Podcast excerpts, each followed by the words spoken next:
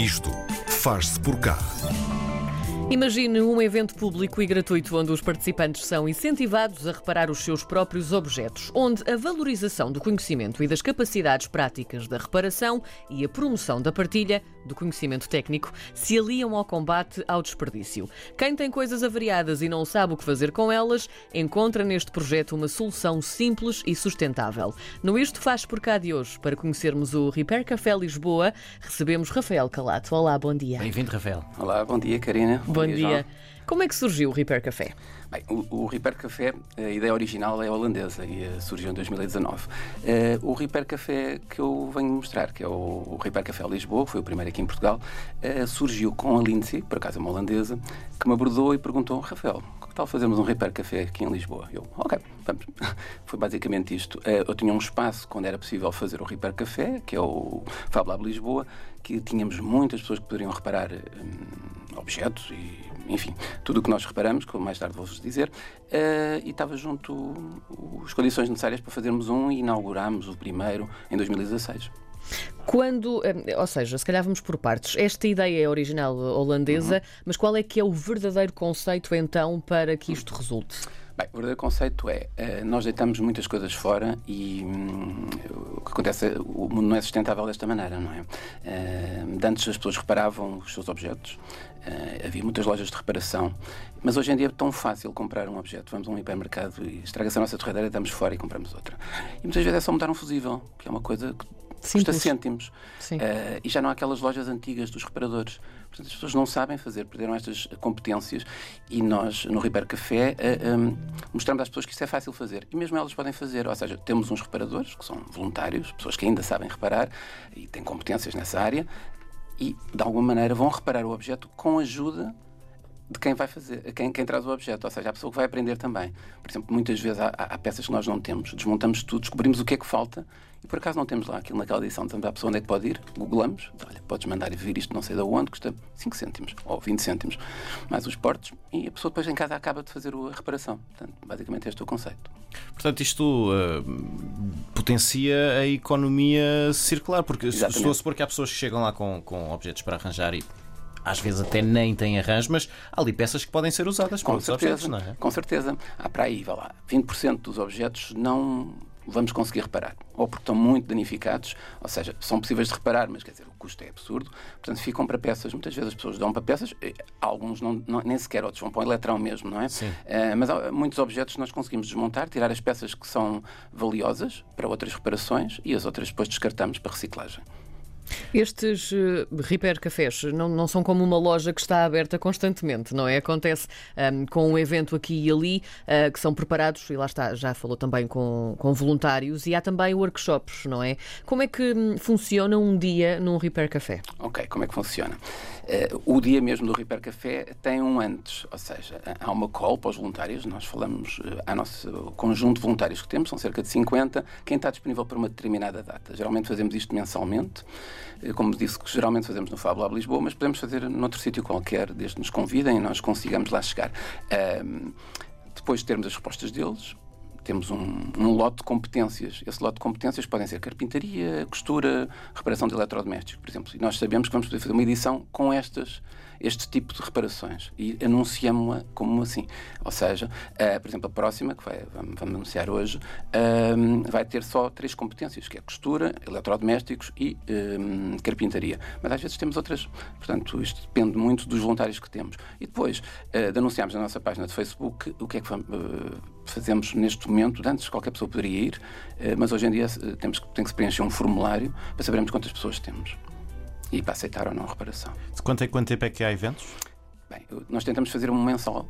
Eh, já aconteceu mais do que um por mês, mas também já aconteceu só de dois em dois meses. É um bocadinho variável, mas eh, como média diria um por mês. E, Essa. e- como é que tem sido a adesão a, a este- a estes eventos? A- qual é a média de idades das pessoas que chegam lá e querem arranjar as suas coisas, por Bem, exemplo? isso, é, isso é curioso. Bem, a, a adesão tem sido crescente e cada vez temos mais pessoas e daí temos agora temos de ter um formulário, senão é impossível gerirmos as pessoas todas que aparecem na, no Repair Café.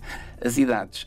Eu penso que aparece to- todo tipo de pessoas, desde jovens que vêm com os seus headphones que se partiram e não, não, não sabem soldar, uma coisa simples, como pessoas reformadas que vêm trazer eh, objetos que têm lá em casa e hum, têm poucos espaços para os reparar, de alguma maneira. Um, esse formulário, como é que funciona? Está no Facebook, há um site, como é que as pessoas podem Exatamente. encontrar essa inscrição? Ou seja, eh, há um site, nós pertencemos à Economia Circular Portugal, uhum. Circular Economia Portugal, mas a, maneira, a, melhor maneira das pessoas se inscreverem é irem ao nosso Facebook, eh, portanto, o, eh, o Repair Café Lisboa, e lá, sempre que há um evento, nós anunciamos, criamos um evento e dentro desse evento está lá um link para o formulário. Um link para o formulário das pessoas que vão fazer reparações, mas também um link para quem quer voluntariar porque nós também aceitamos voluntários. Uhum. Já vamos falar na parte do voluntariado. Eu agora estava curioso para saber, já nos esteve a dizer mais ou menos quais são as, as áreas que, que os diferentes eventos podem ter, da costura, dos eletrodomésticos. Quais são assim os objetos mais que frequentemente as pessoas levam e, e, e, do outro lado, quais são os objetos mais estapafúrdios que já lá apareceram? Exato. Bem, incrivelmente uma, um dos mais comuns, uh, há bocadinho já referi torradeiras, mas há, há, outro super comum, e diria que penso que está mesmo no top, uh, são máquinas de café. Ah. Portanto, máquinas de café. Uh, é, é, absurdo a quantidade de máquinas de café. Não temos evento que não tenha pelo menos três máquinas de café para reparar. Portanto, é assim uma coisa incrível. Uh, outra são varinhas mágicas, também se estragam imenso. Outra que se estraga muito e quase nunca tem reparação. Isto é para já uma dica para quem quer reparar.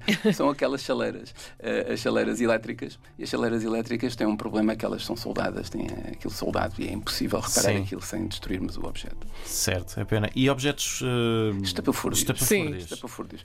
Bem, já lá apareceram pessoas com roupa que não tem salvação absolutamente nenhuma, em que nós depois no final transformamos aquilo noutra coisa. Uh, ou seja, a costureira agarra naquilo e faz outra coisa. Ou, ou, então, um muito estranho que nós tivemos há pouco tempo foi uma boneca que tinha lá dentro um micro vinil que tocava.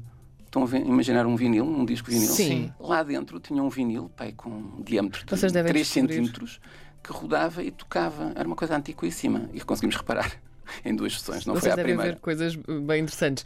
Um, Rafael, esta, esta também é uma forma de nós descobrirmos que temos uma capacidade para resolver um problema? Claro. Porque hoje em dia há aquela coisa do é mais descartável. Ah, não consigo, portanto vou lá estar a comprar outro. Como é que uhum. assim conseguimos perceber que há solução mais rapidamente? Sem dúvida. E, e é mesmo isso que queremos passar. Ou, ou, queremos passar uh, que não, não, tenham medo. Uh, eu, quando era pequeno, eu desmontava os meus brinquedos. Quando eles não funcionavam, às vezes conseguia repará-los. Uh, isso, essa cultura foi-se perdendo, não é? está tudo muito digital, não é? o digital não é consertável, quase. Embora tenhamos realmente especialistas que também conseguem consertar coisas digitais mas é perder o medo e tentar aprender aprender com não temos mão na massa é esse mesmo conceito vamos então falar do, do voluntariado.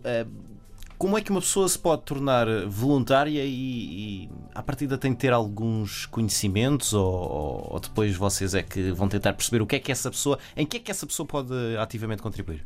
Exato. Bem, há, há, vários tipos de voluntariado. Há voluntariado na organização e, enfim, na, na, logística do evento e há os voluntários reparadores. Os voluntários reparadores, em princípio, têm competências na área, é? Uh, mas já aconteceu, por exemplo, pessoas irem lá.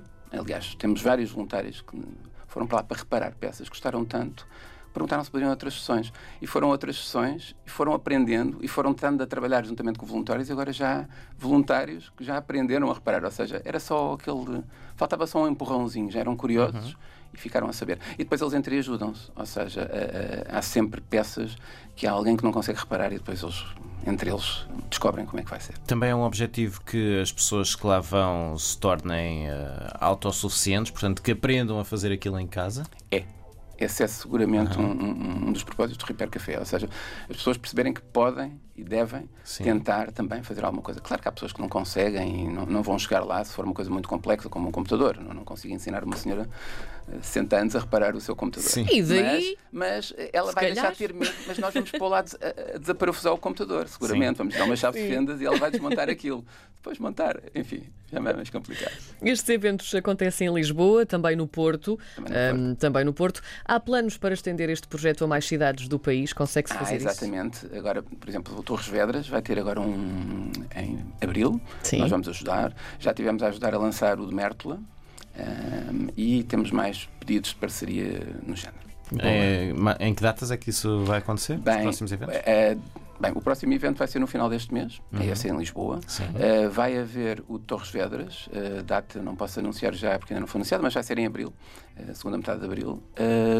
e para já é o que vos posso dizer. Mas vai haver mais, mais, mais coisas. Muito bem. Então encontrar Riper Café Lisboa no Facebook é muito fácil, é só escrever isto, não é? Na nossa barrazinha de pesquisa. Do Porto também é fácil, é a mesma coisa, Riper Café Porto, e ir descobrindo também em que outros locais é que isto vai acontecer, não é? Para pôr as mãos Rafael? na massa. Exatamente, e aprender a mexer nas torradeiras e nas chaleiras e tudo.